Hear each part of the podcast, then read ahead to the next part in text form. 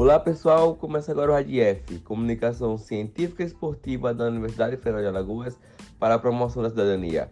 Podcast produzido por monitores do programa Esporte na UFAL, na atividade Práticas Corporais com Informação. Seja bem-vindo a mais um episódio da série Me Conta aí RADIEF, onde serão vários episódios sobre curiosidades e histórias das práticas corporais e esportivas contempladas no programa Esporte na UFAL, edição 2022-2023. No episódio de hoje, vamos contar a vocês algumas curiosidades sobre o jiu-jitsu. O jiu-jitsu foi o primeiro esporte a nível mundial a mudar de nacionalidade. Inicialmente, foi disseminado pelo Japão, mas foi adaptado pela família Gracie, e devido à diferença entre o jiu-jitsu japonês e o brasileiro, foi necessária a mudança das regras internacionais, e com isso, aquela que era uma arte marcial japonesa passou a ser considerada brasileira, sendo denominada jiu-jitsu brasileiro sendo exportado para o mundo todo, inclusive para o Japão. O jiu-jitsu brasileiro tem como principal característica a luta no chão e finalizações, já o japonês privilegia as quedas. O primeiro Mundial da Arte Suave ocorreu no Rio de Janeiro no ano de 1996.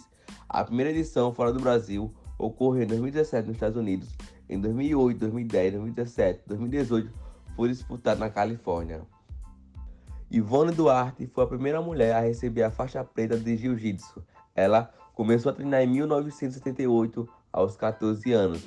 Na sua época, os campeonatos eram exclusivamente masculinos, então, junto com outras mulheres da equipe do mestre Oswaldo Alves, começou a pressionar a Federação do Rio para que abrisse categorias femininas.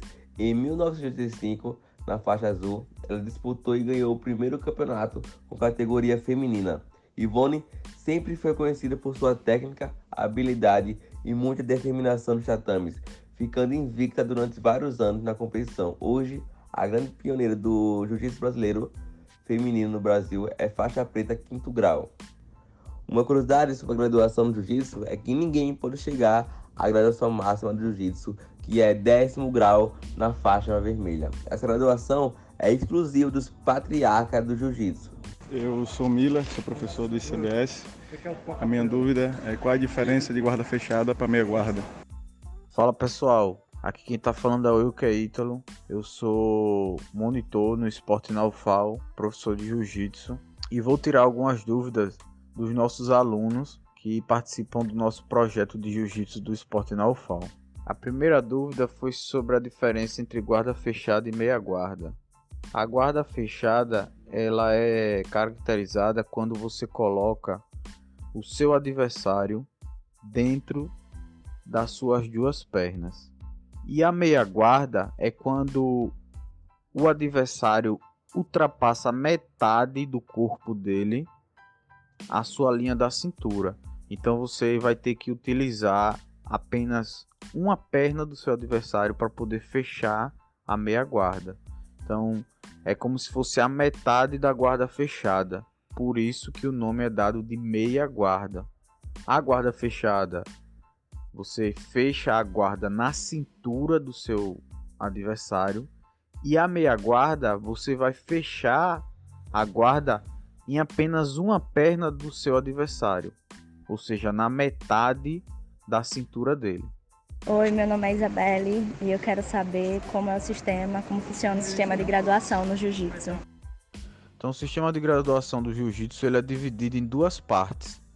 Existem as faixas que são destinadas para o público infantil e existem as faixas que são destinadas para o público adulto. Então, se um atleta é menor de idade, ele usa o sistema de graduação infantil. Se o atleta é maior de idade, ele usa o sistema de graduação adulto. Então, o sistema de graduação infantil começa na faixa branca, logo em seguida vem a faixa cinza, após vem a faixa amarela, depois de amarela, laranja, depois de laranja vem a verde. E depois de verde vem a azul juvenil, que é quando o atleta já está com 16 e 17 anos ele pega a faixa azul juvenil. Já no sistema de graduação adulto, o atleta começa como faixa branca, em seguida ele pega a faixa azul adulto, né? Depois faixa roxa, faixa marrom, faixa preta, Após a faixa preta, ele pega a faixa vermelho e preto, que a gente chama de faixa coral. É uma faixa na cor vermelha e preta. Depois ele pega a faixa vermelha e branca, que é a segunda coral. E por último, a faixa vermelha, que é onde ele se torna mestre de jiu-jitsu, grão-mestre de jiu-jitsu. Então a última faixa do jiu-jitsu é a faixa vermelha. Olá, meu nome é Nicole, sou estudante de Educação Física aqui da UFAL e gostaria de saber quantos pontos vale uma queda no Jiu-Jitsu. Então, no Jiu-Jitsu, é, existe as pontuações, né? E a dúvida foi sobre a queda. Então, para ser considerado queda, o atleta precisa projetar seu adversário ao chão e segurar esse adversário durante 3 segundos a gente fala que esses três segundos é o momento de estabilização. Então é necessário que o atleta projete seu adversário no chão e estabilize ele durante 3 segundos. Após a estabilização dos 3 segundos, o árbitro da luta marcará dois pontos para o atleta que aplicou a queda. Então a queda vale dois pontos desde que haja a estabilização. Se não houver estabilização, o atleta derrubou, não conseguiu manter o adversário no solo durante os 3 segundos, ele se levantou antes dos 3 segundos. Então, esse atleta vai receber apenas uma vantagem. Ele não recebe os dois pontos da queda, porque ele não concluiu a estabilização. Ele quase concluiu. Então, por ele ter quase concluído, ele só recebe apenas uma vantagem. Então, a queda vale dois pontos, desde que haja uma estabilização por um período de 3 segundos. Se não houver, vai ser apenas vantagem. Caroline Buarque, graduanda do curso de Educação Física, nos perguntou se há alguma escola que já implementou ou adotou o jiu-jitsu como um esporte nas aulas de educação física de acordo com a Lei 56-2018, de autoria do vereador Eduardo Canuto. Esta é a lei de número 6.796, de 8 de novembro de 2018, projeto de lei de número 7.122, que também é um projeto de lei de número 56-2018. O autor, vereador Eduardo Canuto instituiu o reconhecimento do caráter educacional e formativo do jiu-jitsu e permite a celebração de parcerias para o seu ensino nos estabelecimentos de educação básica públicos do município. O presidente da Câmara Municipal de Maceió faz saber que a Câmara Municipal aprovou e ele, de acordo com o inciso 6 do artigo 36 da Lei Orgânica do Município, promulga a seguinte lei. Artigo 1 É reconhecido o caráter educacional e formativo da atividade de jiu-jitsu brasileiro. Artigo 2 Fica instituído no âmbito da administração pública municipal o ensino do jiu-jitsu nas escolas da rede municipal.